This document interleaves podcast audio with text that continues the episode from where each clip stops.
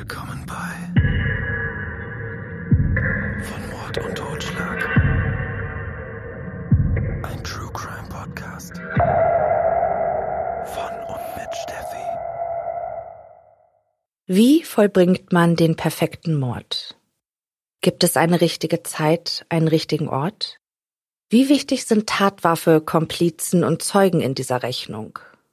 Spricht man von einer perfekt ausgeklügelten Tat, so werden unendlich viele Umstände und Gegebenheiten in Betracht gezogen.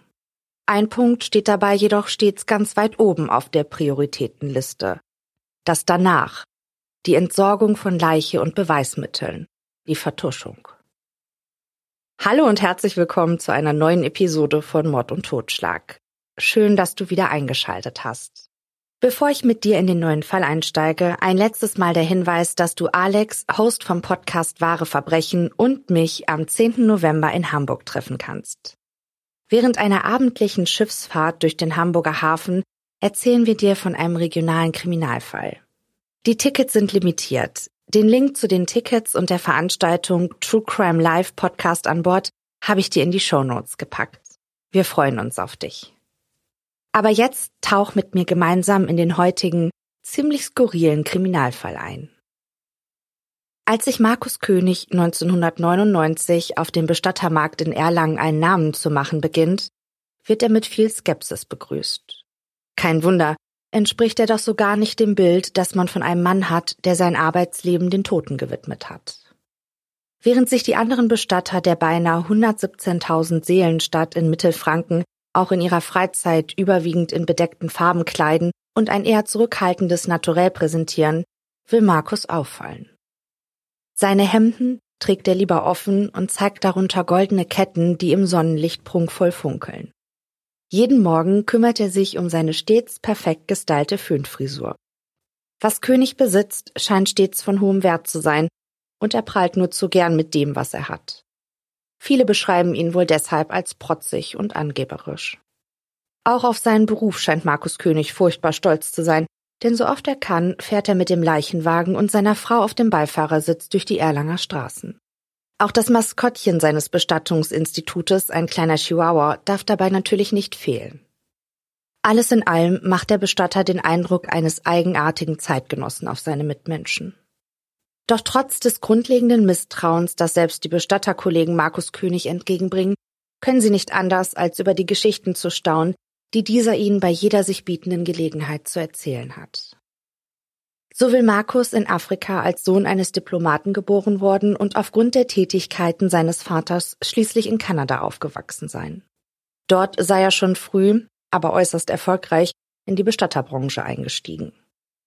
Seinen größten Auftrag habe er 2004 erhalten.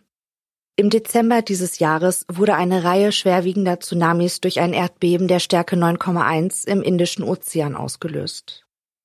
Die Tragödie riss etwa 231.000 Menschen in den Tod, 537 von ihnen stammten aus Deutschland. Nebst Polizisten, Ärzten und weiteren freiwilligen Helfern will auch Markus König um Hilfe gebeten worden sein. Er will mit der Bestattung von 8000 der Opfern der Katastrophe beauftragt worden sein. Auch heute noch habe Markus König sehr gute Kontakte, behauptet er. Während eines Gespräches mit dem Inhaber eines Krematoriums erzählt er stolz, dass auf ihn ein Großauftrag aus Italien warte. 5000 Leichen verspricht er dem Mitarbeiter mit vorgestreckter Brust. Ein Geschäft, das es kein zweites Mal geben würde. Doch dieses Geschäft gibt es schon kein erstes Mal, denn der versprochene Großauftrag geht nie im Krematorium ein. Die Menschen, mit denen Markus König häufiger Kontakt hat, wissen irgendwann, dass man die Worte des Mannes nur selten für bare Münze nehmen darf. Seine erfundenen Geschichten folgen einem klaren Muster. Markus erzählt wilde Stories, in denen er von spannenden Erlebnissen und Erfolgen prahlt, gefolgt von Versprechen an sein Gegenüber, die oft zu gut, um wahr zu sein scheinen. Am Ende stellt sich nicht selten heraus, dass dem dann auch so ist. Und auch wenn den Bürgern der bayerischen Großstadt bewusst ist, dass in Markus Leben nicht alles Gold ist, was glänzt, ahnt keiner von ihnen, dass sein Scheinleben noch viel tiefere Wurzeln geschlagen hat. Schon bei seiner Herkunft beginnt der Schwindel des Bestatters. Dieser stammt nämlich gar nicht aus Afrika und ist auch nicht der Sohn eines Diplomaten. In Wahrheit ist Markus König gebürtiger Erlanger, stammt also aus der Stadt, in welcher er sich sein Geschäft aufgebaut hat. Seine Mutter ist noch sehr jung, als sie ihren Sohn zur Welt bringt. Der Vater des Kindes ist ein in Deutschland stationierter US-Soldat. Auch Königs schulischer und beruflicher Werdegang ist sehr viel weniger glamourös, als er es vermuten lässt. Mit 15 verlässt Markus die Schule mit einem Hauptschulabschluss in der Tasche. Er beginnt eine Lehre zum Koch, bricht die Ausbildung aber nur kurze Zeit später wieder ab. Um sich finanziell über Wasser halten zu können, jobbt er fortan als Musiker und DJ in den lokalen Diskotheken und kann es sich schließlich im Alter von 17 Jahren schon leisten, das Nest des Elternhauses zu verlassen. Mitte der 80er entdeckt Markus bei einem seiner Clubbesuche eine junge Frau, die seine Aufmerksamkeit auf sich zieht. Die beiden kommen ins Gespräch. Der 30-Jährige erzählt der Lehrerin, dass er vom Beruf Arzt sei. Kurze Zeit später werden sie ein Paar. Etwa ein Jahr wird die Romanze zwischen Markus König und der Lehrerin andauern. Ein Jahr, in dem er seine Freundin um 300.000 Mark betrügt. Zunächst bittet Markus seine Partnerin hier und da um kleinere Geldbeträge, die sie ihm bereitwillig zusteckt. Als er jedoch beschließt, der Frau eine größere Summe abzuknüpfen, muss er kreativ werden. Man würde ihn erpressen, sagt Markus. Irgendjemanden seien intime Bilder von dem Paar in die Hände gefallen und der Unbekannte drohe nun damit, die Fotos zu veröffentlichen, sollte König ihm keine hunderttausend D-Mark bezahlen. Markus Freundin will helfen. Sie gibt ihm deshalb einen beachtlichen Betrag, um den Erpresser zu bezahlen, wenn auch nicht die volle Summe, die Markus vermeintlich benötigt. Vielleicht geht sie zunächst davon aus, dass der Arzt den restlichen Betrag von seinem Vermögen dazusteuert. Gierig wie Markus ist, denkt er sich eine weitere Räuberpistole aus, um seine Partnerin weiter ausnehmen zu können. Er wisse genau, wie er an den Rest des Geldes, das der Erpresser von ihm verlangt, herankommen könnte, erzählt er seiner Freundin. Er wolle einfach billige Uhren aus dem Ausland importieren und diese dann in Deutschland teuer verkaufen. Dafür bräuchte er nur ein kleines Grundkapital, um sich einen ersten Bestand aufbauen zu können. Irgendwann zahlt die junge Lehrerin ihm dann auch diese Summe. Aber nicht nur sie wird Opfer von Königs betrügerischen Lügen.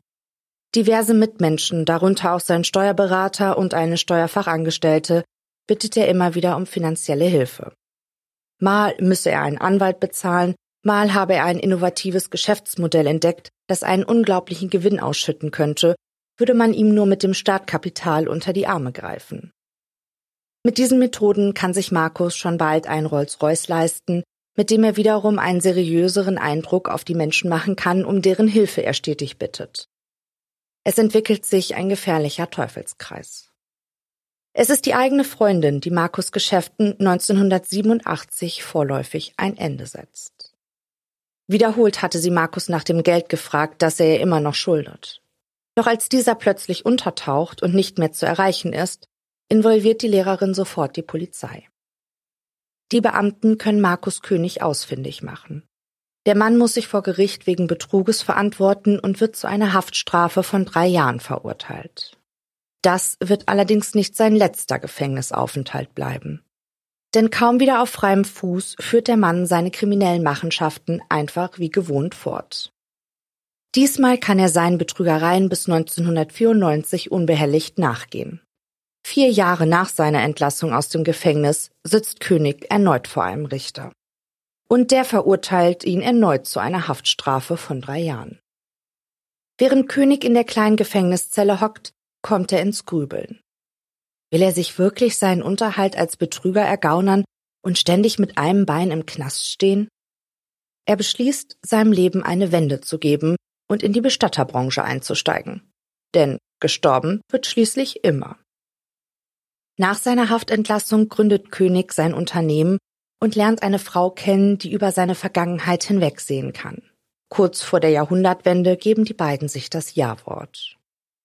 Markus nimmt den Nachnamen seiner Ehefrau an und legt somit den Namen ab, der mit seinem kriminellen Hintergrund in Verbindung steht. Seine Weste scheint auf den ersten Blick nun wieder weiß zu sein.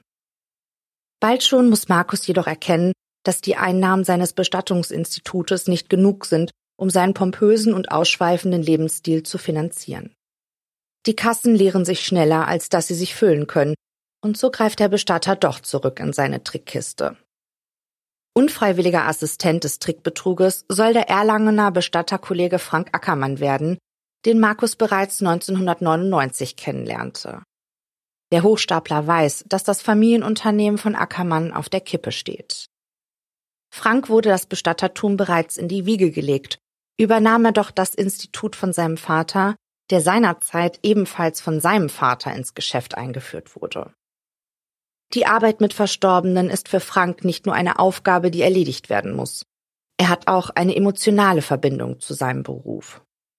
Frank hatte große Pläne mit dem Institut, nachdem er in die Fußstapfen seines Vaters getreten war. Aus dem kleinen Familiengeschäft sollte irgendwann einmal etwas ganz Großes werden. Dafür wollte Frank sorgen.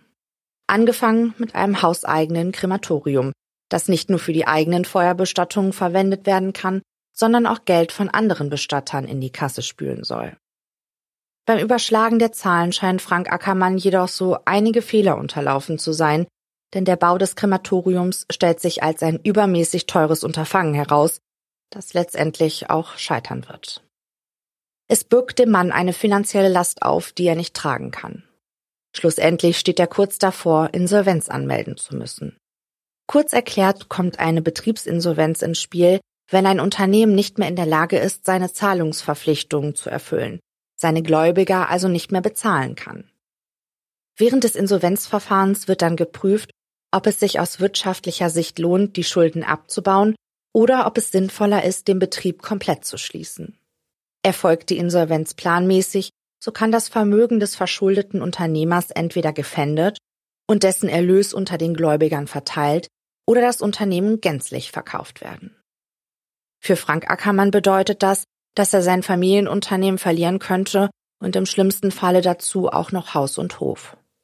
Beides ist für Frank keine Option, hat er doch hart dafür gekämpft, sich einen gewissen Lebensstandard aufzubauen und das Unternehmen seines Vaters weiterzuführen.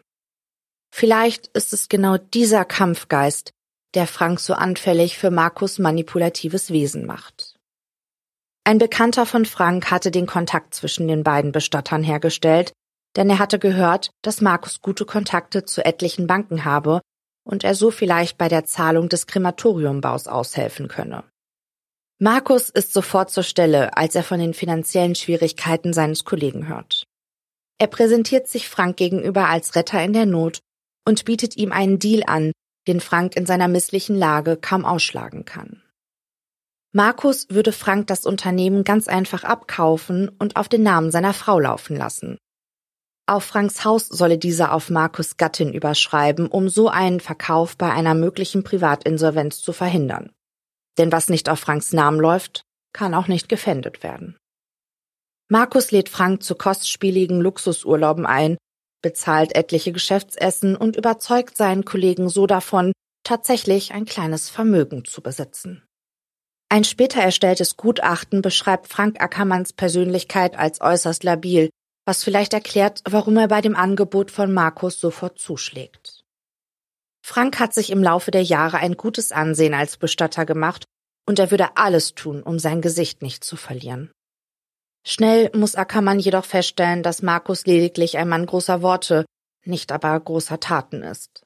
Ähnlich wie bei seinen vergangenen Geschäftsmodellen und Versprechungen sind die Summen, mit denen er prahlt, nichts als Schall und Rauch, und so sieht Frank die ganze Zeit über keinen Cent von der ihm versprochenen Verkaufssumme, nachdem er Markus Ehefrau, Unternehmen und Haus überschrieben hat. Und nicht nur das. Frank arbeitet noch immer in dem Unternehmen, das einst seinen Namen getragen hat. Und das ohne für seine Arbeit entlohnt zu werden. Kurz darauf konfrontiert ihn Markus auch schon mit der nächsten Hiobsbotschaft. Frank soll aus seinem Haus, das er ja auf Markus Frau hat umschreiben lassen, ausziehen da das Paar nun selbst dort wohnen will. Frank hat keine Wahl. Er verlässt sein Heim und zieht fortan von einer billigen Absteige zur nächsten, die Markus ihm gnädigerweise bezahlt.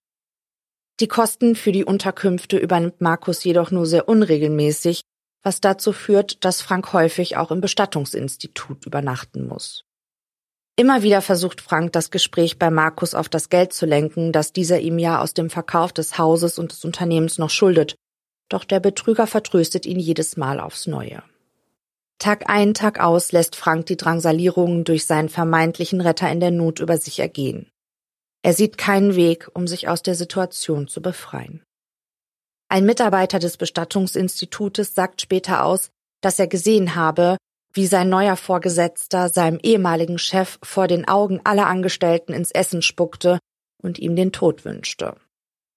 Über Jahre hinweg muss Frank dabei zusehen, wie Markus sein Familienunternehmen immer weiter den Bach herunterwirtschaftet, bis die Lage im Jahr 2004 so schlecht aussieht, dass es einer Expansion bedarf.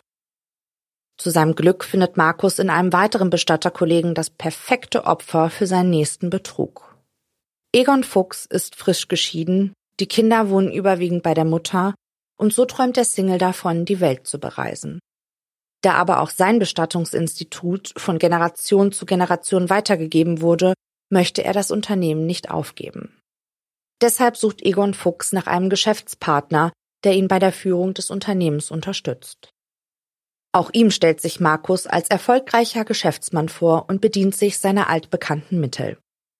Er macht Egon teure Geschenke, wie zum Beispiel gebrauchte Ausstattung aus dem Lager von Frank Ackermann. Er lädt Egon zu teuren Abendessen ein und als Kirsche auf der Sahne lädt Markus ihn ein, mit auf eine Geschäftsreise nach Zürich zu kommen. Dort habe er nämlich ein Bankschließfach, in dem sich das Geld befände, das er für den Kauf der Unternehmensanteile von Egons Beerdigungsinstitut benötige. Und tatsächlich zeigt Markus in der Schweiz seinem nächsten Opfer einen großen Koffer voller Banknoten. Eine clevere Masche, bedenkt man, dass es sich lediglich bei den oberen paar Scheinen um echtes Geld handelt. Darunter liegt einfach nur Papier, um den Koffer voller aussehen zu lassen. Egon Fuchs selbst weiß, dass das Bestatterbusiness niemals so viel Geld abwirft, wie Markus behauptet zu besitzen. Deshalb weiht der Betrüger sein ahnungsloses Opfer in seinen vermeintlichen eigentlichen Plan ein. Die Arbeit mit den Toten sei lediglich ein Hobby, erzählt Markus. Das große Geld mache er mit Geldwäsche und er würde Egon gerne daran beteiligen unter normalen Umständen ein riskantes Unterfangen, doch Markus hatte gehört, dass Egon kein Mensch sein soll, der von illegalen Machenschaften zurückschrecke. Als Egon seinem neuen Kumpel dann auch noch freizügig erzählt, dass er eine Affäre mit der Teenager-Tochter seiner Schwägerin hatte, kommt Markus eine Idee.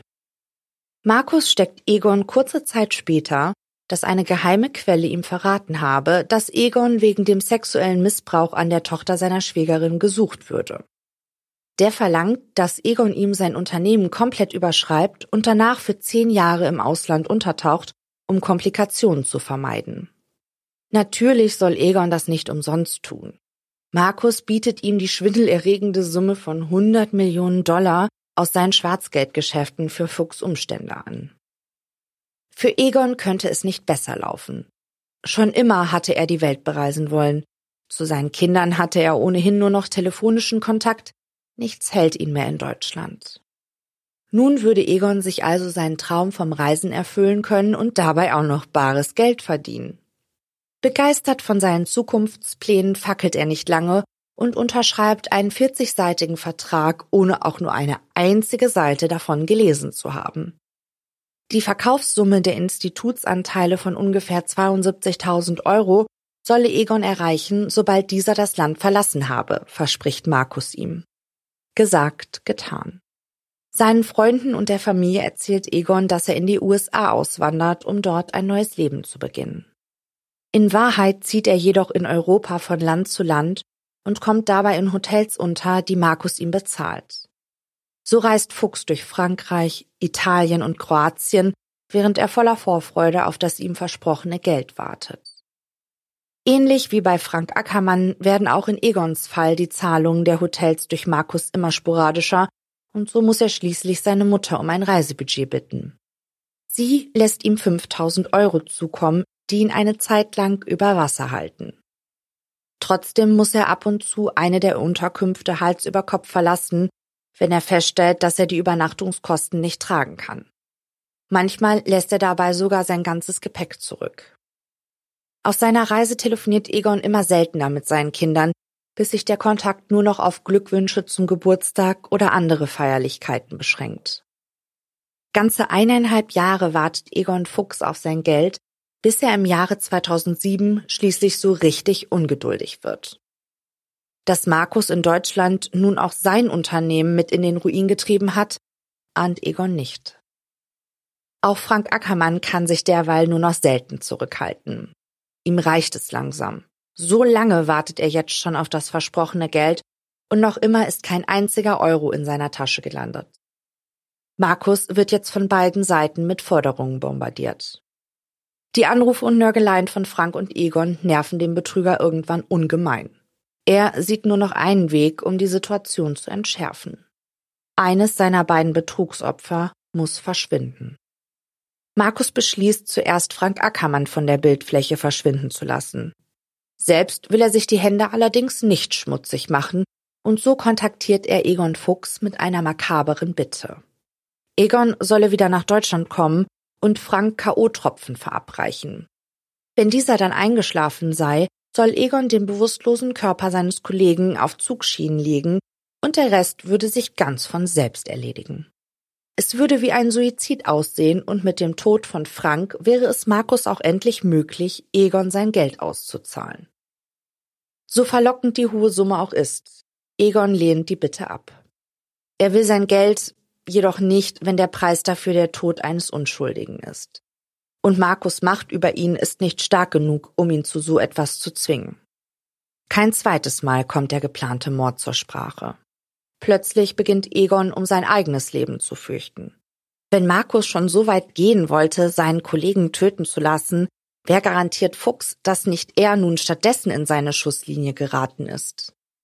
Seine Ängste vertraut er seinem Anwalt an, der seine Sorgen glücklicherweise ernst nimmt. Die beiden vereinbaren Sicherheitsvorkehrungen. So soll Egon sich jeden Freitag telefonisch bei dem Juristen melden, um sicherzustellen, dass er wohlauf ist. Einige Wochen ziehen ins Land, in denen pünktlich zum Wochenendstart ein Anruf von Egon bei seinem Anwalt eingeht. Am Freitag nach Ostern 2007 wartet der Jurist jedoch vergeblich auf das Klingeln des Telefons. Wie vereinbart geht Egons Anwalt daraufhin zur Polizei und erzählt dem Beamten von seiner schrecklichen Vermutung. Markus hat Egon Fuchs getötet. Da ist er sicher.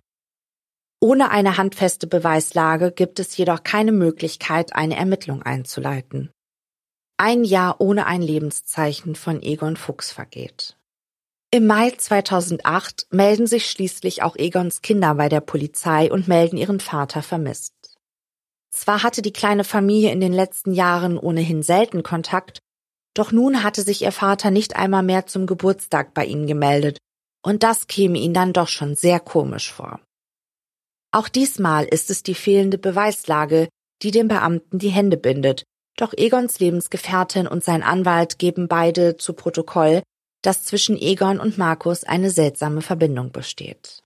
Sie erzählen erneut von den Drohungen und den nicht eingehaltenen Geldversprechen. Jetzt werden die Polizisten dann doch hellhörig. Markus Name kommt dem Polizisten bekannt vor.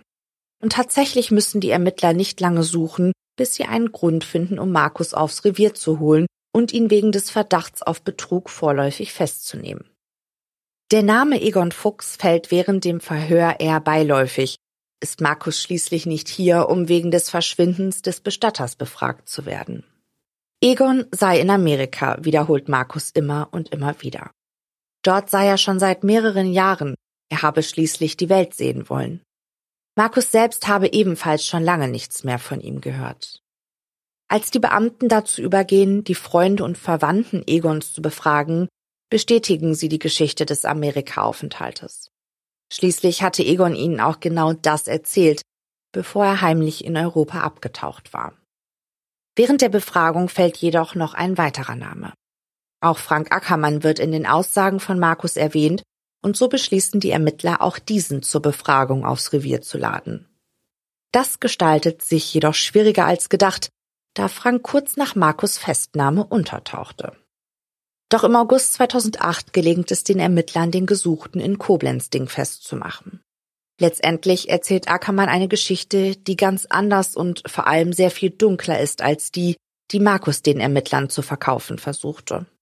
Frank ist der Faktor Mensch, den Markus nicht bei seiner Rechnung bedacht hatte.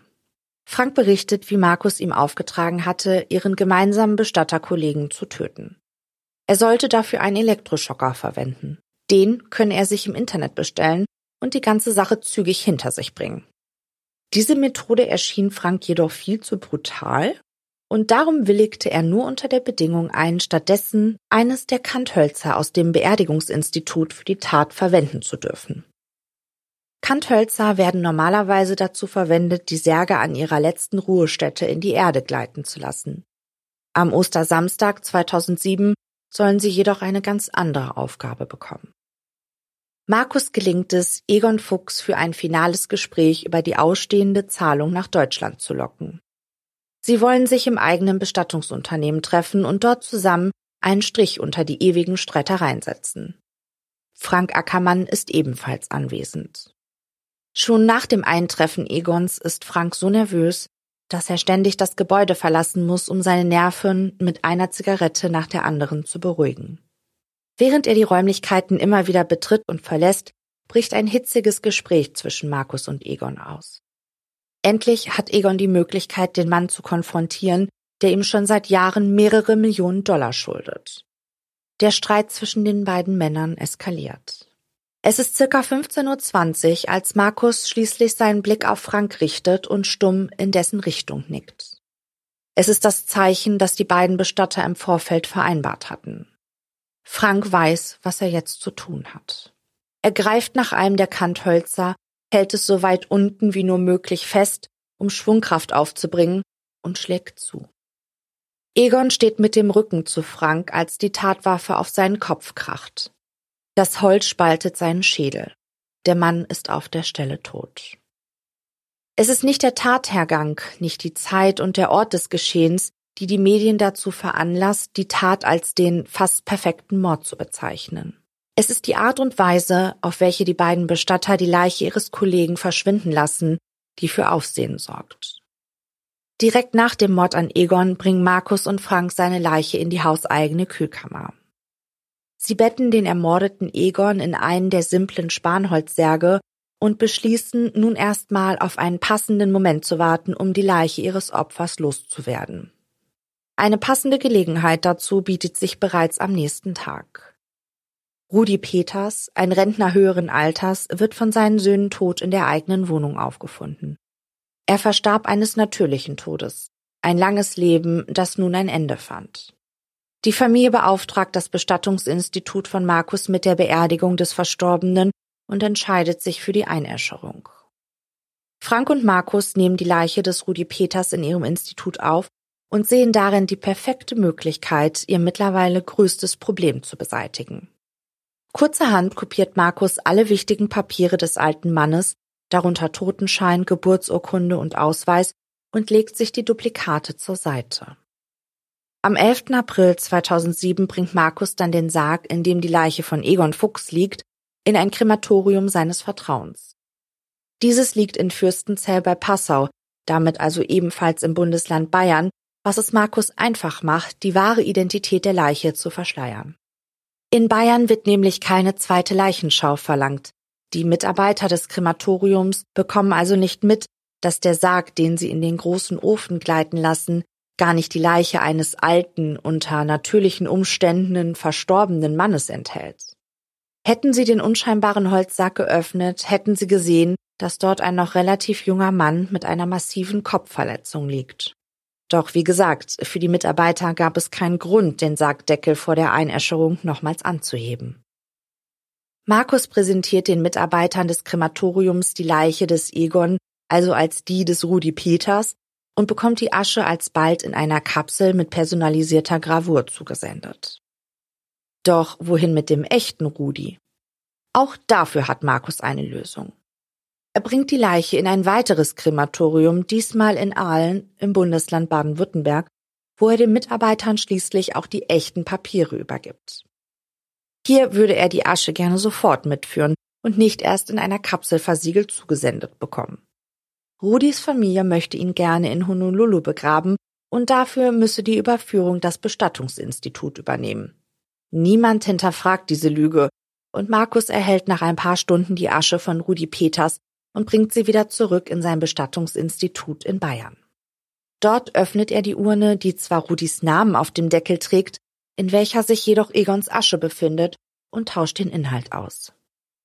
Die Asche von Egon Fuchs steht jedoch noch immer auf dem Schreibtisch von Markus und muss schnellstens verschwinden. Laut Franks Aussage machen er und Markus sich also auf den Weg, nehmen Asche und Mordwaffe mit und entsorgen beides in der Regnitz, einem Fluss, der in den Main mündet.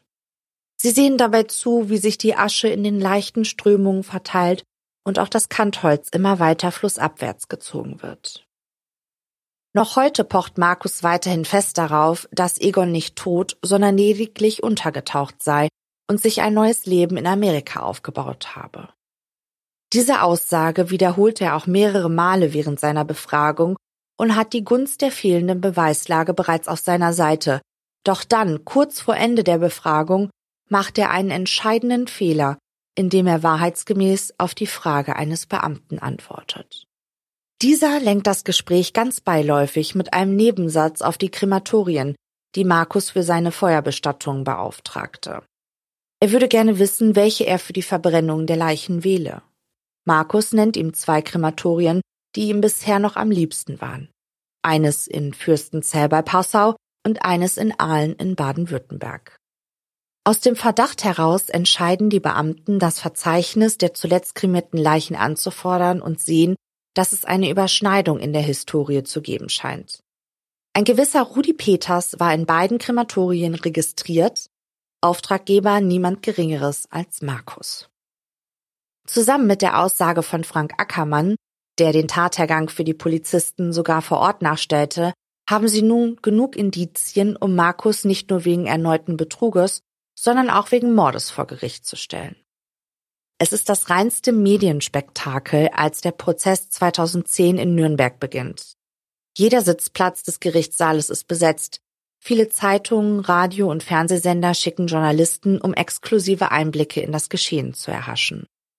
Erneut wird hervorgehoben, wie gering die Beweislage letzten Endes ist.